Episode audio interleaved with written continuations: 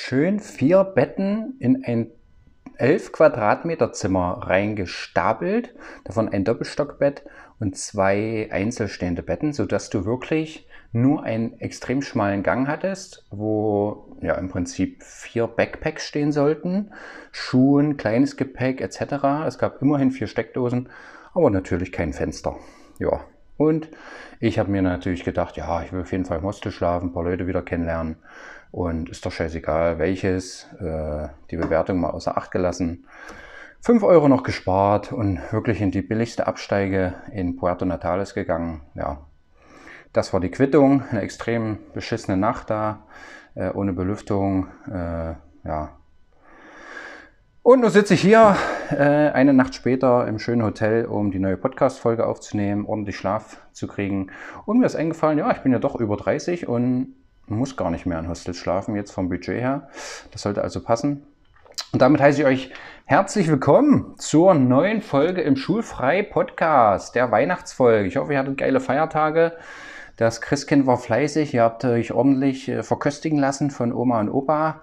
Ordentliche Gans, Hasen, Ente, was auch immer äh, gebraten wurde. Ich hoffe, ihr konntet das ordentlich genießen. Und freue mich, dass ihr wieder eingeschaltet habt im Schulfrei Podcast.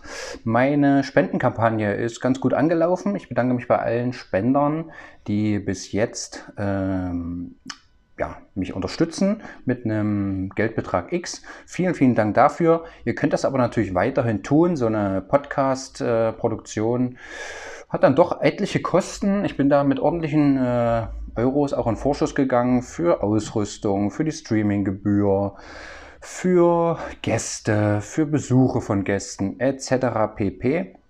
Von daher ist da noch lange nicht Ebbe und ich packe natürlich meinen GoFundMe-Link in die Podcast-Beschreibung. Da könnt ihr gerne draufklicken und wenn euch meine Folgen gefallen oder euch meine Geschichten inspirieren, euch die Interviews mit den Gästen gefallen oder ihr mich anderweitig unterstützen wollt, dann könnt ihr das gerne dadurch tun, dass ihr mir einen, eine Spende X auf GoFundMe, wie gesagt, auf den Link klicken in der Beschreibung. Da würde ich mich sehr freuen. Gerade in Bezug auch, auch denkt dran, das Steuerjahr endet jetzt bald in ein paar Tagen und ihr müsst ja versuchen, über den Freibetrag zu kommen und da lassen sich auf jeden Fall Spenden auch anrechnen. Bis zu einem Betrag X, glaube so 300 Euro ist der, äh, reicht ein Screenshot von der Spende, dann könnt ihr das auch steuerlich absetzen. Das nur so als kleinen Hintergedanken, äh, falls ihr da noch Kapazitäten habt. Also ich würde mich auf jeden Fall freuen und äh, werde wieder, wie immer, meine Leidenschaft und mein Herzblut in den, in den Podcast hier stecken.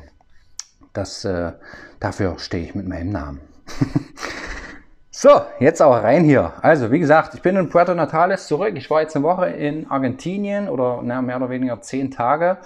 Aber lass uns am besten äh, chronologisch fortgehen. Also, meine letzte Folge, da gerne reinhören, wer das noch nicht gemacht hat, ging, äh, war der Wüstenflamingo. Da ging es also darum, wie ich den Norden von Chile äh, bereist habe in Santiago bei meinen Freunden aus jener Studentenzeiten untergekommen bin und mit denen auch sogar noch eine Surfer, ein Surferwochenende in Pichilemu verbracht habe.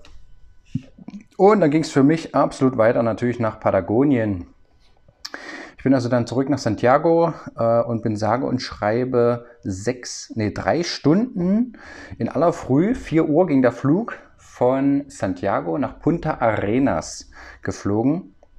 Wenn ihr euch das mal auf der Karte angucken wollt, das ist absolut unfassbar, wie lang dieses Land ist. Ich kann es nur immer wieder betonen.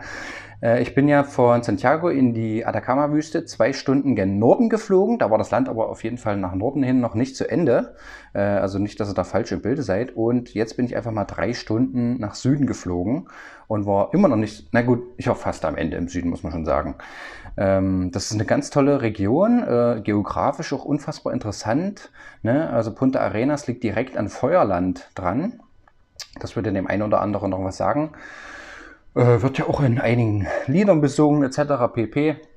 Äh, Feuerland ist auf jeden Fall geteilt. Es ist so halb chilenisch, halb argentinisch.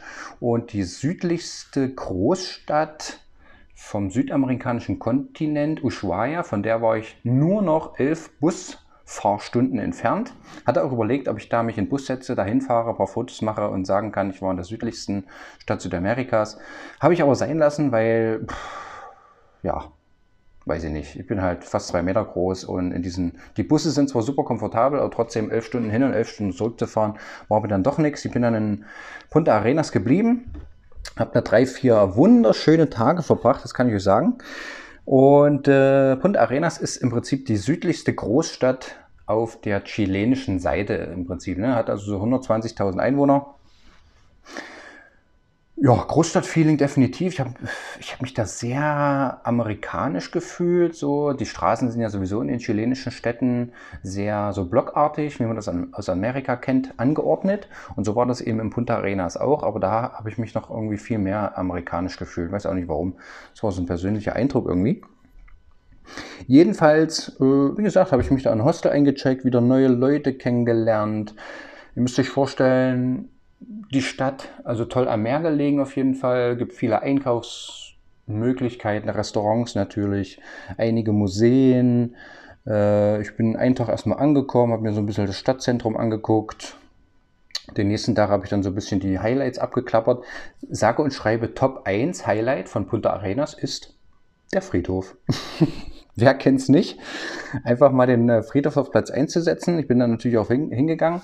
Äh, die sind natürlich wieder auf absolute Touristenabzocke gegangen und wollten da 5000 Pesos haben für einen Eintritt zum Friedhof. Äh, entschuldige. Aber nee, habe ich dann nicht bezahlt. Ich bin dann durch so einen Seiteneingang, der einfach offen war. Äh, also, ja, offensichtlicher, offensichtlichere Abzocke geht auch nicht mehr. Jedenfalls bin ich da rauf, habe mir das angeguckt. Ja, war jetzt nicht schlecht und so weiter. Ist auch ganz cool. Äh, diese ganzen großen Begräbnisse da zu sehen, das sind ja halbe Häuser. Also äh, ja, wenn ich mal so ein Haus habe, äh, wie da manche ein Begräbnis haben, würde ich mich auf jeden Fall nicht schlecht fühlen. Ja, das war schon sehr beeindruckend. Ein paar Fotos natürlich auch gemacht, wobei ich das ein bisschen pietätlos finde, da auch irgendwie von solchen fremden Gräbern Fotos zu machen. Keine Ahnung, das haben aber alle gemacht, also habe ich das auch gemacht. Jedenfalls ja, bin ich da durchmarschiert, habe mir ein paar Museen angeguckt, diese ganze Schifffahrtsgeschichte mit äh, Ferdinand Magellan war da prägend, also für diese Region, der da die erste Weltumsegelung ja gemacht hat. Einen kleinen geschichtlichen Exkurs mal hier noch und für mich auch gleich ein klein, kleines Feedback, so was eigentlich bei mir hängen geblieben ist. Also ihr müsst euch vorstellen, Kolumbus wollt ihr nach Indien, ist in Amerika gelandet offensichtlich, 1492 und so 20, 30 Jahre später ist der Magellan mit fünf Schiffen und ungefähr 300 Leuten gestartet, um einmal, nee, der wollte glaube ich auch nach Indien und wollte aber auch einmal um die Welt. Ja, da geht es nämlich schon los, das, das Unwissen. Jedenfalls, irgendwie äh, wollte der um die Welt und hat das also dann auch geschafft und ist eben auch bei Punta Arenas vorbeigefahren. Und die Straße, die Meeresstraße zwischen ähm, Feuerland und Punta Arenas, wenn man so will, die nennt man also Magellanstraße zu seinen Ehren. Ja, und ich habe mir auf jeden Fall auch ein Schiffsmuseum hier angeguckt. Das steht quasi an der Küste, bezahlst du 5 Euro Eintritt und konntest dir so ein paar Schiffsmodelle, also Nachbauten angucken von berühmten Schiffen. Und da war eben die Victoria, glaube ich, hieß das Ding, eines der Schiffe von äh, Ferdinand Magellan dabei. Äh, wir reden also hier vom Jahr 1521 sowas. Was ich halt beeindruckend finde, so, äh, da stand auch nochmal die Geschichte. Also wie gesagt, mit 300 Leuten losgefahren, der Kerl. nach ihm super viele Sachen benannt. Mir fällt jetzt nur noch diese Straße ein, aber es gibt noch ganz, ganz viele andere Beispiele, wonach also Magellan war halt dann prägend mit seinem Namen, aber auf der Reise sind wirklich 90 Prozent, also ich sag mal 270 Matrosen sind halt einfach gestorben. Ihm inklusive, er ist dann auch irgendwo in Papua-Neuguinea oder so abgestochen worden von den Urvölkern im, im Battle sozusagen. Jedenfalls von denen, ja, die hatten ein scheiß Leben da, sind natürlich dann zugrunde gegangen auf der Schifffahrt und ja, vielleicht 20 Leute haben es dann geschafft, wieder zurück und die Weltumsegelung etc. Und ja, weiß ich nicht. Also tolles Abenteuer sicherlich, aber wenn man das dann mit seinem Leben bezahlt und so weiter, weiß ich nicht. Und man hat halt nichts davon. Magellan hat ja immerhin noch was davon, dass ja alles nach ihm benannt ist und so weiter, aber die ganzen anderen Dudes, die da äh, gestorben sind. Und das ist ja auch kein schöner Ta Tod da auf hoher See und Kriege mit den Urvölkern und so. Naja, jedenfalls tolles Museum. Äh, Haufen ausgestopfte Tiere natürlich und die Ureinwohner und äh, die, Meer, die Landbewohner von Chile und Argentinien, von, von Patagonien eben, auch ganz viel ausgestopft so. Das war also echt ein tolles Museum, was ich da besucht habe. Dann habe ich noch eine schöne Wanderung durch eine Parkanlage gemacht. Das ist ein bisschen blöd. Auch solche Regionalparks sind halt alles privatisiert. Man muss also überall immer so Eintritt bezahlen, 5, 6 Euro. Und dann wird man da eben erklärt, welche Wanderung man machen kann. Wo ich so denke, Mann, ey, lass mich in Ruhe. Ich sehe hier, ich habe hier Maps.me, ich habe eine Karte. Äh, das, ich, du musst mich jetzt hier nicht einweisen für eine 6, 7 Stunden Wanderung. Oder lass es 5 gewesen sein. Äh, alles schön und gut. Und ja, naja, egal. Ich habe mich da mit dem Uber hinfahren lassen. Das funktioniert ja wunderbar, übrigens Uber. Und bin dann da rumgewandert, wie gesagt, meine 5 Euro bezahlt, habe mich dann von ein paar Franzosen mitnehmen lassen, freundlicherweise wieder zurück in die Stadt. Das war eine schöne Wanderung mit tollen Ausblicken natürlich. Und es ist natürlich, man muss sich halt wirklich immer mal wieder vergegenwärtigen, wo man hier eigentlich ist. So, ne? Also, das ist ja einer der südlichsten Punkte der Welt so. Also, danach kommt dann halt wirklich Antarktis. Und ich habe das auch nochmal verglichen. Punta Arenas liegt einfach mal auf dem 53. Breitengrad. Ne? Und ich dachte ja so, ja, ich war auch schon in Neuseeland und so weiter. Das war ja bestimmt auch schon ganz schön südlich, aber nee, nix ist. Also das liegt nochmal ordentlich weiter nördlich. So der Süden von Neuseeland liegt so ungefähr bei 45 Grad, wenn ich das richtig in Erinnerung habe. Also es sind schon nochmal 8 bis 10 Grad, die ich jetzt also südlicher war. Das ist schon ordentlich und wird mir auch so ja, aus geografischer Sicht definitiv in Erinnerung bleiben. Ja, äh, wie gesagt, Highlights mit Parkanlage, Friedhof, Restaurants, lecker gegessen, coole Leute auch wieder im Hostel kennengelernt. Das war ein schönes Ding, so ein entspanntes Sechser-Dorm wo auch nicht, ich finde es ja auch immer gut, wenn nicht immer alles ausgebucht ist. Da waren, glaube ich, immer vier Leute drin, dass da so ein, zwei Betten immer leer sind. Das ist schon immer dann relativ entspannt. Schöne Küche auch, bisschen ein paar Fenster, bisschen Licht durchflutet und so. Es gehört eigentlich nicht viel dazu für ein schönes Hostel, aber irgendwie manche, wie gesagt, von meinem Intro-Text, manche kriegen es halt einfach nicht hin, leider. Anyway, einer, ein Deutscher war doch dabei, so ein 20-jähriger Dude, ein Student aus Augsburg, der internationale Wirtschaftskommunikation, glaube ich, in Augsburg studiert. Das war so ein, so ein Thüringer Jung. Äh, das hat mich natürlich sehr gefreut, habe ich gar nicht am Akzent erkannt. Aber mit dem habe ich so ein paar Tage verbracht. Das ist halt wirklich schlimm, wenn man sich mal vergegenwärtigt, dass er einfach 20 ist und dass ich, dass ihm es jetzt quasi so geht wie mir, als ich in Neuseeland war. Äh, aber trotzdem, ja, trotzdem hatte ich eine gute Zeit mit dem. Äh, habe dann auch einmal gekocht für uns zwei Mäuse. Waren einmal essen zusammen, sind ein bisschen so durch die Stadt getingelt. Das war ganz entspannt mit dem. Und in der letzten Nacht hatte ich noch einen Engländer kennengelernt. Das war der zweite Engländer, der mir vom sogenannten Huemul Track in Argentinien erzählt hat. Und da war für mich nun absolut und endgültig klar, äh, dass ich den machen muss. Dazu komme ich dann auch später. Jedenfalls war ich dann ja, wie gesagt, drei, vier Tage in Punta Arenas, habe mich dann in Bus gesetzt. Wie gesagt, Fernbusnetzwerk funktioniert in Chile ausgesprochen gut. Es gibt so drei bis fünf Busgesellschaften, die eigentlich alle Städte, auch kleinere Städte, sage ich mal, anfahren und es auch sehr zuverlässig tun. Und man bei langen Busfahrten kriegt man auch ein Lunchpaket so ungefragt dazu. Also es funktioniert wirklich ausgesprochen gut. Habe ich mich dann den Bus gesetzt und bin drei Stunden nach Punta Nat Puerto Natales gefahren. Habe dann noch schnell eine Nacht verbracht, in einem sehr entspannten Hostel auch, wo mich der Hostel, Hostelbesitzer dann gleich auf den Torres del Paine angesprochen hat und so, Nationalpark hier, dies, das, so und so musst es machen, dass du nicht so viel Geld bezahlst. Ich so, Digga, ich äh, will erstmal jetzt hier weiterfahren. Torres del Paine kommt für mich später. Ah, okay, okay. Naja, jedenfalls habe ich mir dann schon Notiz gemacht, so wie ich das dann mache, weil Torres del Paine ja auch bei mir auf der Liste steht. Bin dann aber auch nur eine Nacht geblieben und bin relativ zeitig dann am nächsten Morgen schon wieder weg. Denn ich dachte mir so, nee, Torres del Paine sparst dir auf und fährst erstmal nach Argentinien. Ja, das war dann erstmal eine entspannte sechsstündige Busfahrt von Puerto Natales nach El Calafate, wer das mal auf der Karte nachgucken will.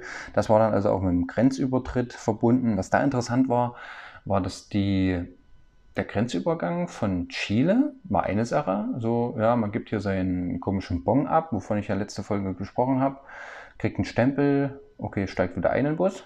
Dann fährt man einfach nochmal fünf Kilometer und dann kommt die argentinische Botschaft, wo man wieder aussteigt, sich anstellt, angeguckt wird, Stempel, rein in den Bus und weiter geht die Fahrt. und äh, ja, so war also der Grenzübergang, auch mal eine interessante Geschichte mal wieder. Da war ich jedenfalls in El Calafate. Ja, das ist auch so ein klassischer Touristenort, äh, berühmt dafür, dass da quasi der Ausgangspunkt für Touren zum Perito Moreno Gletscher ist. Also ein unglaublich äh, großer, ja, überdimensional riesiger Gletscher, der da von den Andenbergen runterkommt. Und äh, wichtig zudem auch noch zu wissen, der ist bis vor ein paar Jahren gewachsen. Der war also einer der wenigen Gletscher weltweit, der gewachsen ist, so, ich glaube, ein bis zwei Meter im Jahr. Und seit aber drei, vier Jahren geht auch der Gletscher zurück. Ja, also äh, Grüße gehen raus an Klimawandel oder wie oder was. Jedenfalls, der schrumpft jetzt auch, aber das war natürlich ja, ein schönes Erlebnis da. Habe ich mir einen Bus gebucht von Puerto, äh, nee, von El Calafate zu dem Gletscher eben wird man mit dem Bus hingefahren. Früher war das noch ein Linienbus, habe ich gelesen im Internet. Äh, einfach hinfahren, die ja, 10 Euro da für einen Nationalpark-Eintritt bezahlen oder wie. Und dann bist du da, kannst rumlaufen. Jetzt wird das als Tour verkauft, musst also nochmal, ja, musst du 30 Euro bezahlen für die Tour sozusagen dahin, obwohl du eigentlich auch nur hingefahren wirst. Äh, ein paar Infos kriegst äh, von einer schlecht englisch sprechenden Tour-Guidin, sag ich mal. Das war jetzt nicht so geil, aber ist jetzt halt nun mal so. Argentinien braucht auf jeden Fall dringend Geld. Äh, das habe ich sofort beim Grenzübertritt da gemerkt, aber ich verrenne mich jetzt gerade schon wieder. Ich möchte erstmal den Gletscher abschließen. Jedenfalls am Gletscher angekommen, hat man dann so irgendwie fünf, sechs Stunden Zeit, die du da für dich hast. Du kannst dann diese Wege machen. Da gibt es so drei, vier farblich markierte Wanderwege, die du am Gletscher machen kannst. Und gibt natürlich auch ein Café und einen Souvenirshop, dies, das. Also alles sehr touristisch natürlich auch wieder ausgemerzt, die ganze Geschichte. Tausende Menschen natürlich vor Ort, das ist klar. Jedenfalls der Gletscher an der höchsten Stelle am Ufer, also muss ich vorstellen, äh, See, Lago Argentina, der größte See Argentiniens, größte Süßwasserquelle, wie auch immer. Von dem See 70 Meter geht es einfach steil nach oben. Ne? Also 70 Meter hoch ist dieser Gletscher. An der höchsten Stelle so, von unten gesehen. Und natürlich unglaublich weit nach hinten. Ich müsste mich auch mal noch so geografisch mit der Gletscher, mit der ganzen Gletschergeschichte auseinandersetzen, mit Moräne hier und Endmoräne da, wie das ist und was das alles bedeutet und so. Müsste ich mal noch machen. Aber es war natürlich super beeindruckend und die Dimension kann man natürlich gar nicht begreifen so. Ne? Also man steht dann da auf diesen Aussichtsplattformen, guckt sich das an, schießt natürlich hunderte Bilder und macht Videos, die man sich nie wieder anguckt. Klar. Hm. Kann natürlich auch eine Bootstour buchen und an, an so einer an der breitesten Stelle da oben, die man, die man sozusagen sehen konnte, war da glaube ich viereinhalb Kilometer breit das Ding. Ich hatte es auch bei Instagram im Status, auch bei WhatsApp und so. Ähm, also das war schon mega beeindruckend, ja. Hat sich gelohnt, definitiv. War natürlich irgendwie noch nicht ganz billig, aber ja, ist nun mal so, äh, wenn man ein bisschen was sehen will, da gab es jetzt halt auch keine andere Möglichkeit. Äh, wie gesagt, die haben das umgestellt und dann muss man das eben machen. Das ist so ziemlich auch die einzige, das einzige Highlight von El Calafate. Wie gesagt, eine Kleinstadt mit äh, Haufen Souvenirshops auf jeden Fall auch wieder und alles. Ganz viele Hostels, Entschuldigung. Ich war da auch wieder in Ruhe essen. Da gab es eine Bar, La Cantina, die ist so ein bisschen berühmt und die wurde mir auch vom Hostelbesitzer gleich empfohlen. Da gab es äh, fünf, sechs selbstgebraute Biere und lecker Hamburger für einen schmalen Taler. Und das Blöde war halt einfach, habe ich schon erwähnt, Argentinien braucht unglaublich viel Geld. Äh, meine Freunde hier aus Santiago hatten mir schon gesagt, dass es da den offiziellen Wechselkurs gibt und es gibt den Straßenwechselkurs und ach, alles super kompliziert. Jedenfalls war das dann, als ich da ankam, nicht mehr so. Denn die Währung wurde einfach auch umgesetzt. Also ich habe das selber nicht verstanden. Ich hatte jetzt auch nicht so richtig Muße, mich da reinzufuchsen. Die ganzen Wirtschaftsexperten, die hier vielleicht zuhören, die wissen natürlich, wie das äh, funktioniert finanziell. Ich weiß es nicht. Ich kann nur so viel sagen. Die Preise haben sich sozusagen verdoppelt, wenn nicht verdreifacht. Äh, und der Wechselkurs wurde offiziell auf 890 argentinische Pesos für einen Dollar oder Euro gesetzt. Und ich habe mir natürlich die Frage gestellt, naja, aber wie funktioniert denn das dann jetzt mit den Bargeldersparnissen oder den, überhaupt den Ersparnissen von den Argentiniern, die jetzt den Pesos haben? Also das, das funktioniert ja alles irgendwie nicht. Wie gesagt, ich habe keine Ahnung, ich habe auch keine Zeit und Muße, mich da hineinzuversetzen. Äh, gerne mir mal eine Nachricht schreiben von Experten, die wissen, wie das funktioniert. Ich weiß es nicht, ich kann nur so viel sagen. Die ganzen Restaurantkarten äh, waren alle überklebt äh, mit Preisen. Also die Karten konnte man dann halt so rausziehen und hat halt gesehen, ja, das Bier kostet eigentlich 1300 Pesos und nicht 2700, wie es da steht. Versteht mich nicht falsch, 2700 Pesos, also lass es 3 Euro fürs, für ein Pint Bier sein, ist immer noch schön und immer noch billig, bezahle ich gerne, hat auch super geschmeckt, aber äh, es hätten auch etwa nur 1,50 Euro sein können, so mäßig, ne? Und dieser Wechsel muss halt wirklich drei oder vier Tage vor meiner Ankunft, also so Anfang Dezember stattgefunden haben. Ja, das war so ein bisschen ärgerlich, aber nichtsdestotrotz, ich habe mich da sehr wohl gefühlt und bin zwei Nächte geblieben. Eine Nacht in dem Hostel, es war dann leider voll, und dann eine Nacht noch in einem anderen. Da habe ich jetzt aber keine großartigen Leute kennengelernt. Äh, zwei Deutsche und der eine war irgendwie schon 18 Monate auf Weltreise, das war ganz interessant. Aber sonst, äh, den habe ich auch zu spät kennengelernt, aber da war es dann irgendwie schon um 11 und wollten auch noch ins Bett. Ehe wir da jetzt angefangen hätten mit Reden, da wäre es dann auch zu spät geworden.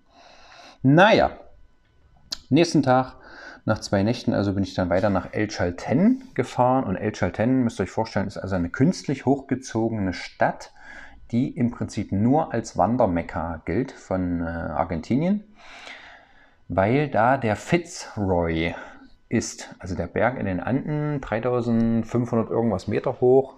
Das ist ein Berg, der der Marke Patagonia, mh, hm, der ist im Prinzip im Emblem, also diese, diese Gebirgskette da um den Fitzroy ist zu sehen, wenn ihr die Marke Patagonia oder das mal googelt oder was. Dann seht ihr also diesen Berg, der ist extrem markant und auf der Hinfahrt mit dem Bus hat man den die ganze Zeit schon gesehen. Also es gibt ja, das sind ja auch immer solche Doppeldeckerbusse Busse und die Leute, die da in der ersten Reihe oben gesessen haben, die hatten also eine Wahnsinnsaussicht da auf diesen Berg. Es war natürlich noch Bombenwetter, keine Wolke am Himmel. Und die sind dann die ganze Zeit mit diesem Blick auf den Fitzroy. Ich habe mich dann immer mal da vorne hingekniet, ein paar Fotos gemacht, so aus dem Bus raus, weil das so spektakulär war. Also wirklich fantastisch. Jedenfalls als Wandermecker war klar, dass ich da hin muss. Und wie gesagt, da startete eben auch dieser Huemul-Track in El Chalten, sodass ich. Und dieser Huemul Trail war insofern cool. Es war natürlich, ihr müsst euch vorstellen, diese Stadt voll mit Wanderern. Ne? Also Outdoor-begeisterte Leute, was natürlich einerseits cool ist. Andererseits die drei, vier Wanderungen macht halt dann auch einfach jeder, die dort starten, unmittelbar in der Stadt. Und ich wollte halt unbedingt den Huemul-Track machen. Das ist eine Viertageswanderung, drei Nächte im Zelt, 70 Kilometer lang, die auch direkt von El Chalten losging. Das ist das Coole und auch dort endet. Also man ist nicht auf irgendwas angewiesen, auf ein Boot oder auf ein Bus oder dass man da irgendwie wegkommt. Das ist so herrlich dort dass ich das unbedingt machen musste.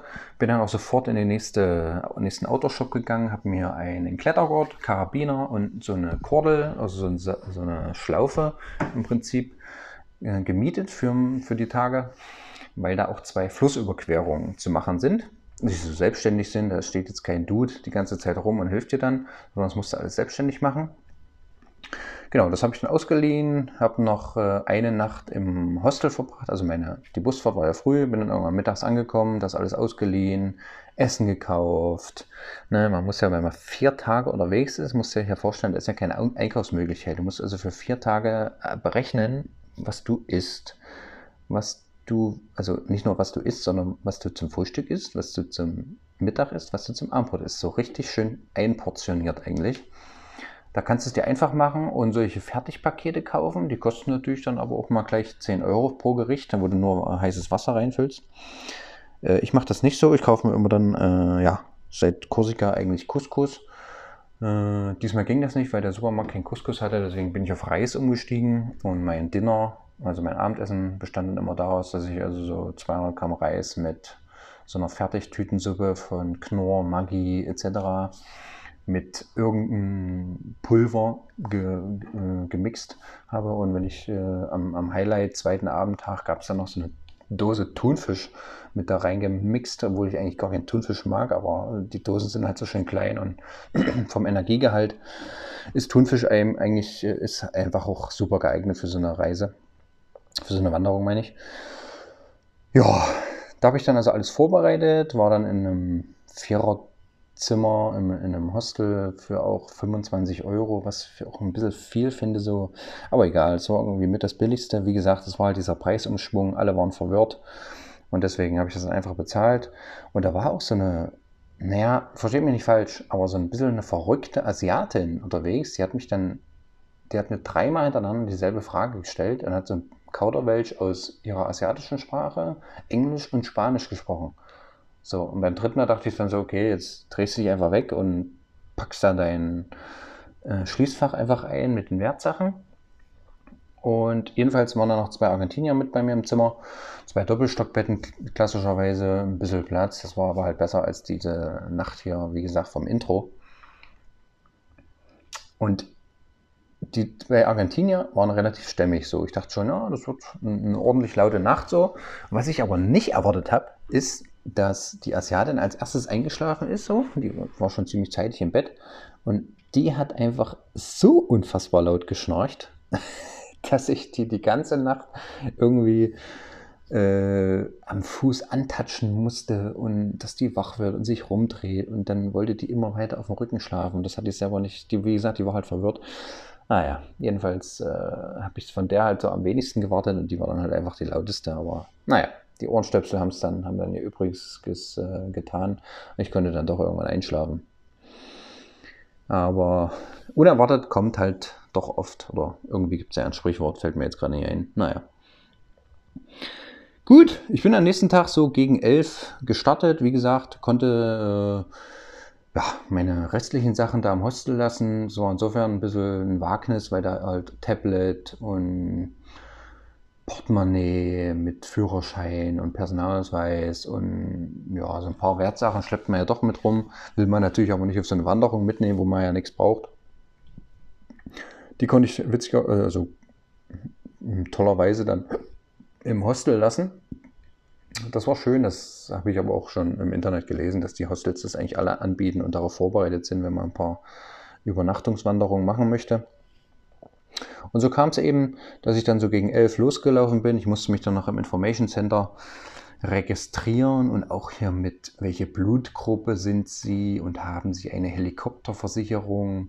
Wenn ja, wie ist die Nummer und Notfallkontakt hier, dies, das. Also die haben das alles sehr ernst genommen, die Argentinier. Das haben sie sich auch von den Chilenen so ein bisschen abgeguckt, diese deutsche Gründlichkeit nenne ich es jetzt mal. Naja, ich habe das Map da registriert und bin dann frohen Mutes und bei herrlichstem Sonnenschein, kann ich euch sagen, losgelaufen. Das ist insofern speziell, als dass die da gar nicht so viele tolle Wetterfenster haben. Ich, mir wurde gesagt, dass die in El Chalten eben nur zwei richtig sonnige Wetterfenster von so fünf bis sechs Tagen pro Saison haben. Ne? Also von Dezember bis Februar ist so die Hauptsaison.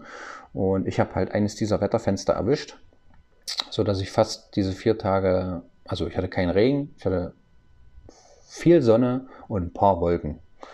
Ähm, das war halt schon mal absolut gigantisch und deswegen wollte ich das auch machen und es hat alles sehr, sehr gut geklappt. Ja, die Daten, die Statistik habe ich schon rausgehauen, 70 Kilometer. Man kann den Trail auch in drei Tagen machen. Ich bin ja dann auch so ein Kandidat, der sich dann auch so eine sportliche Challenge setzt, äh, von wegen, ja, nö, ich laufe zwei Tage an einem und so. Und ich war dieses Mal froh, dass ich es halt nicht gemacht habe. So, es gab dann einfache Zeltplätze wo so ein paar Stöcke aufgestellt waren als Windschutz, aber und eine kleine Dixie-Toilette so. Und viel mehr gab es dann da aber auch nicht. Man musste da nichts bezahlen. Auch zum, dass man den Wanderweg halt macht, musste man nichts bezahlen. So war echt schön. Äh, so kam ich also dort an. Die erste Nacht habe ich es noch so ein bisschen für mich alleine verbracht. Äh, wie gesagt, mein Reis gekocht und äh, mein Zelt und so weiter, alles aufgebaut. Genau, habe ich noch gar nicht erwähnt. Also ich habe mich dann komplett ausgerüstet in Punta Arenas. Als ich mich dann also dafür entschieden hatte, den Wanderweg zu machen, habe ich mir Zelt, Gasflasche, Isomatte und Schlafsack gekauft. So waren so 150 Euro für die vier Sachen. Und dann glaube ich auch einen guten, guten Deal gemacht.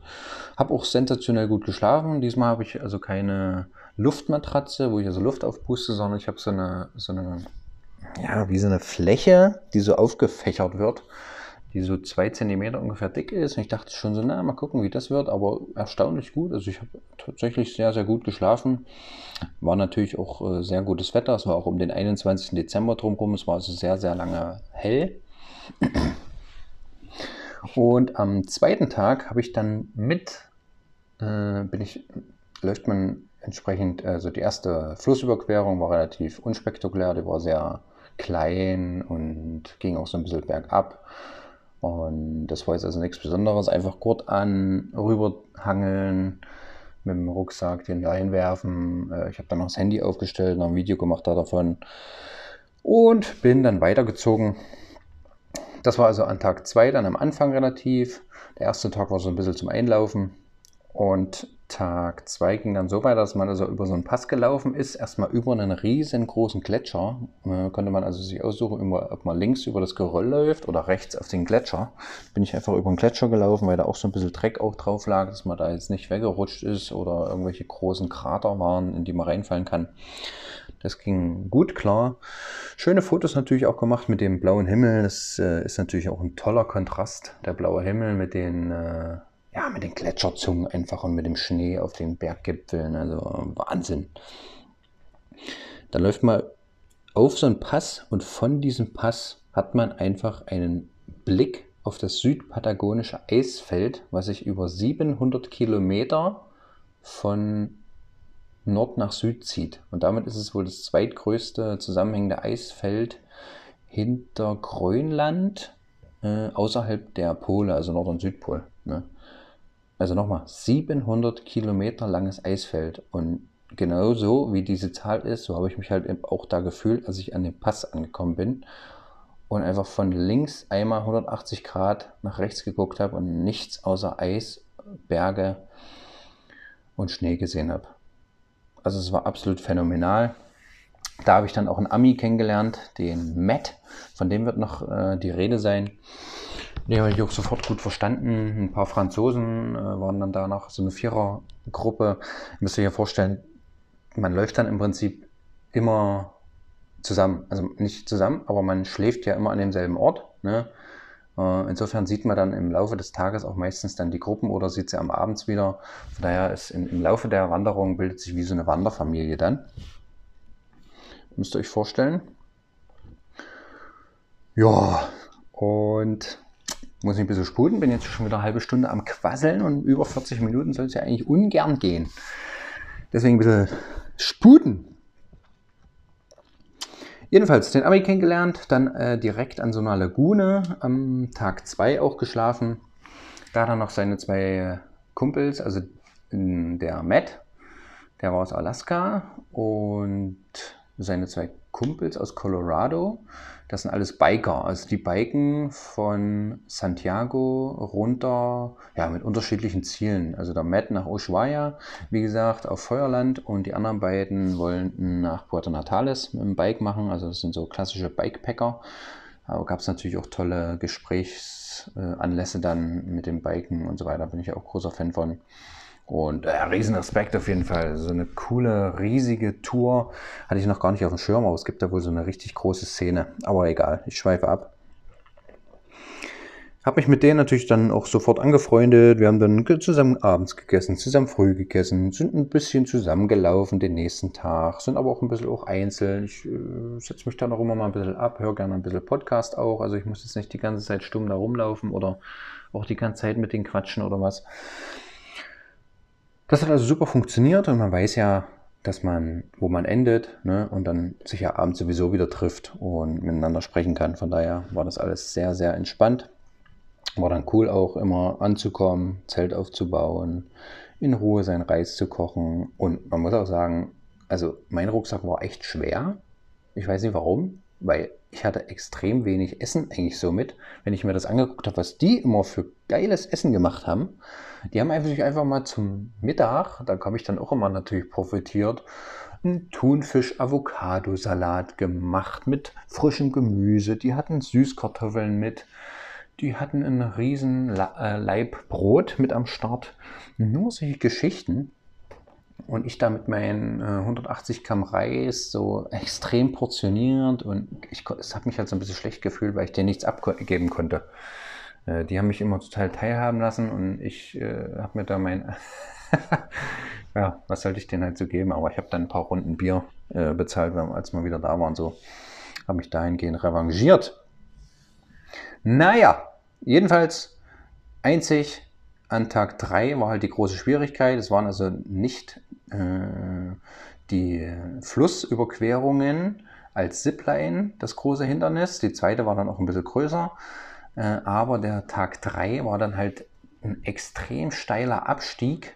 So innerhalb von 1,5 Kilometern hat man 100, 800 Meter nach unten gemacht. So auf Geröll und lockere Steine. Und also da musste man sich wirklich extrem, äh, naja, äh, wie sagt man, auf, äh, aufpassen, dass man da nicht umknickt, runterfällt, was nicht alles. Manche sind sogar ohne Stöcke gelaufen. Also das ist ja noch mal viel komplizierter, da nicht hinzufallen. Und ja, die Wanderfamilie bestand so aus ungefähr, ich schätze mal, zwölf Leuten. Da waren Israelis dabei, ein Pärchen, äh, ein Schweizer Pärchen, vier Franzosen, wir äh, drei Amis und ich eben. Es war wirklich mal extrem schön, der einzige Deutsche in dieser Gruppe zu sein. So, sonst ist eigentlich immer alles voll mit Deutschen so, ist auch in Ordnung. Aber da habe ich es echt mal genossen, dass äh, kein anderer Deutsch war so. Das kann ich euch auf jeden Fall sagen. Und an Tag 3 war es halt so unfassbar schön, weil man auf der, in der Bay of Icebergs geschlafen hat. Also man hat direkt der Zeltplatz war eben direkt am See dann entsprechend nach dem Abstieg und da hat man halt auf die Gletscherzungen geguckt und auf die abgespaltenen Eisberge dann von diesem Gletscher. Also das war unglaublich und das bringt mich auch gleich nochmal auf den Perito Moreno Gletscher von El Calafate zurück. Wie gesagt, man konnte halt diese Dimension überhaupt nicht abschätzen, bis sich da mal was getan hat. So, als da einfach mal so ein riesen Eisklumpen abgeplatzt ist, diese Geräusche werde ich, glaube ich, mein Leben lang nicht vergessen. Und das war auch so ewig lang in der Luft. Ist ja klar, ne? 70 Meter hoch. Das dauert erstmal eine Weile, bis das Eis dann ins Wasser fällt. Dieses Geräusch ist dann auch schon wieder so. Äh, ja, ich kann es nicht beschreiben. Das ist so einprägsam, dieses Geräusch. Und genauso hat sich das eben auch bei, diesen, bei dieser Bay of Icebergs äh, verhalten, wo dann einfach immer mal ja, Stücke von Eisbergen abgefallen sind. Dadurch hat sich die Gleichgewichtssituation so verschoben, dass sie sich dann als Ganzes bewegt haben. Die haben sich aber auch sowieso schon weg vom Gletscher hin äh, Richtung Seemitte bewegt. Also das war ein unglaubliches Naturspektakel. Ich war dann auch baden dort drinnen.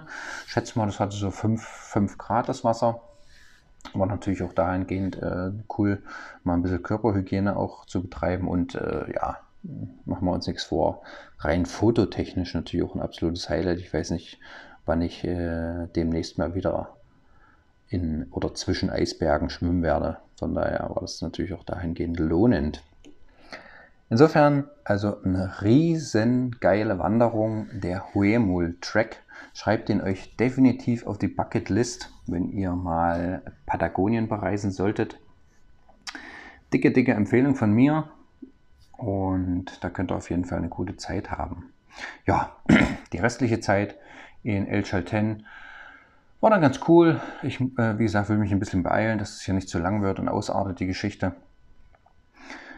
Hab äh, dann noch eine Wanderung, wie gesagt, zum Fitzroy gemacht, da ein paar Bilder geschossen. Da gibt es dann noch so eine Laguna dos Tres, heißt das. Da gibt es also drei Lagunen vor dieser Gebirgskette, wo da waren aber dann auch wieder so viele Menschen. Es war halt so schön beim Huemul Track, dass man dann nur so zwölf Leute hatte. Und da waren dann gleich wieder Hunderte. Hm, naja, das schmälert das dann immer so ein bisschen. Und wie gesagt, dann immer dort äh, im Ort halt einfach mit den Amis auch zusammen die Happy Hour natürlich immer genutzt von den Restaurants und lecker Hamburger gegessen, weil dieses Gefühl nach vier Tagen, wo du eine extrem portionierte Essensration immer hast für Frühstück, Mittag und Abendessen, dich dann einfach hinzusetzen, einen Hamburger mit Pommes zu bestellen und das ist einfach so befriedigend und so löst so viele Glücksgefühle aus. Wirklich unbeschreibliches Gefühl, also Wahnsinn. ja, die Zeit in El Chalten ging dann irgendwann zu Ende. Ich musste mich von meinen Amis trennen. Kann sein, dass der Matt äh, jetzt irgendwann auch an Puerto Natales ankommt. Also kann sein, dass es, ich will nicht zu viel spoilern und ich kann auch nicht zu viel versprechen, aber es kann sein, dass der Schulfrei-Podcast in der nächsten Folge mal wieder einen kleinen Exkurs macht, so wie das beim True Crime war. Also Schulfrei meets True Crime. Kann es sein, dass jetzt mal Schulfrei goes international. Kann also sein, dass mal eine englischsprachige Podcast-Folge geben wird.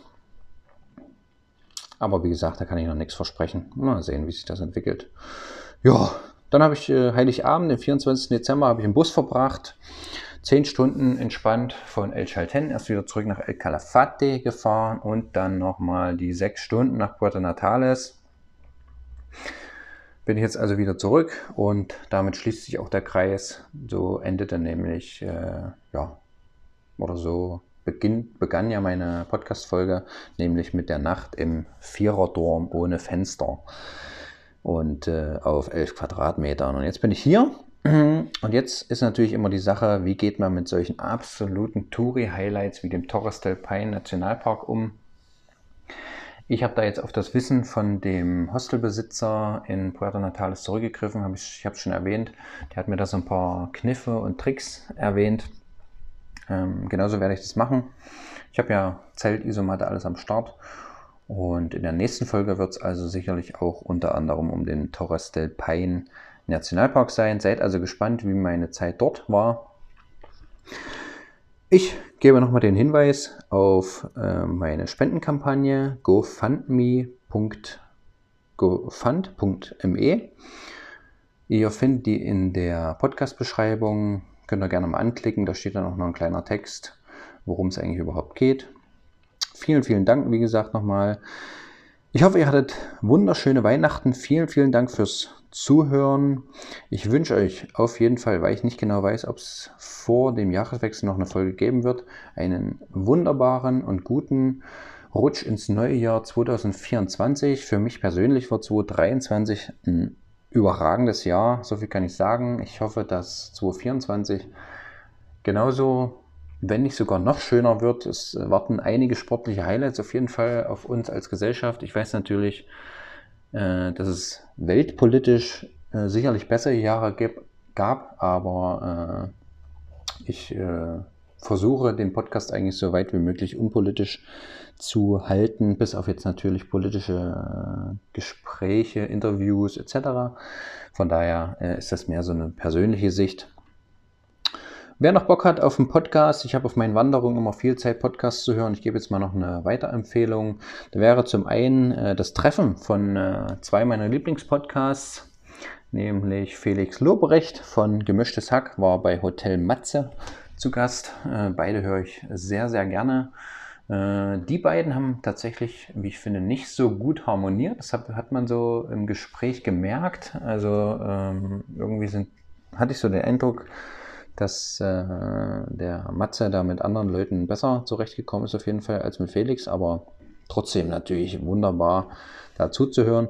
Und was mir auch noch aufgefallen ist, äh, ein der Alles gesagt Podcast von der Zeit. Ich bin großer Zeitfan, von, also von der Zeitung. Und die haben einen Podcast mit Alles gesagt, der den Clou hat, dass also der Gast den beendet mit dem Sprechen eines Codeworts. Und da gab es eine Folge mit Sascha Lobo. Der ist mir schon ein paar Mal bei Markus Lanz aufgefallen. Fand den immer schon sehr interessant und dem zuzugucken. Und der hat eine Folge, das ist aber jetzt schon ein Jahr her, macht's aber, macht aber nichts. Irgendwie fünf Stunden geht die Folge. Wer also mal viel, viel Zeit jetzt hat über die freien Tage und über den Jahreswechsel, der kann da gerne mal reinhören. Also der Typ ist wirklich unglaublich spannend. So selbstreflektiert und so eloquent, wie der sich ausdrückt. Ne, es gab ja also vor fünf, sechs Jahren gab es irgendwie mal so eine, so eine Welle an neuen Wörtern in der deutschen Sprache, kommt mir so vor, wie obsolet, äh, rudimentär, weiß nicht, da waren noch so zwei, drei andere äh, Worte, wo ich oh, erst mal nachgucken musste, was bedeuten jetzt die Worte eigentlich. Ich habe das dann so nach und nach irgendwie in meinen eigenen Sprachgebrauch versucht einzubauen. Und was der Typ aber an Worten auch so benutzt in diesem Podcast, ne? ohne mal irgendwie äh oder mal so eine Gedankenpause zu basteln, das ist wirklich phänomenal. Also nicht nur inhaltlich, das ist auch schon völlig klar, der hat total coole, wie ich finde, und spannende äh, Gedanken, aber wie der sich auch ausdrückt, das, also wie der Worte wie Dünken oder Bigotterie äh, benutzt, ja, also da puh, bin ich auch erst jetzt erstmal am, am Nachschlagen. Das wird auf jeden Fall eine meiner Aufgaben nach dem doch Torres del Paine Nationalpark sein. Und damit verabschiede ich mich aus der Podcast-Folge und wahrscheinlich auch aus dem Jahr 2023. Vielen, vielen Dank für die zahlreichen ZuhörerInnen und für das Feedback. Ihr könnt es wie immer an die angegebene E-Mail-Adresse schicken oder bei Spotify direkt. Ich freue mich da über jede Nachricht, die ich bekomme. Das wisst ihr ja. Ihr wisst doch Bescheid. Bleibt gesund und seid lieb zueinander, wa? In dem Sinne, alles Gute, alles Liebe. Ciao.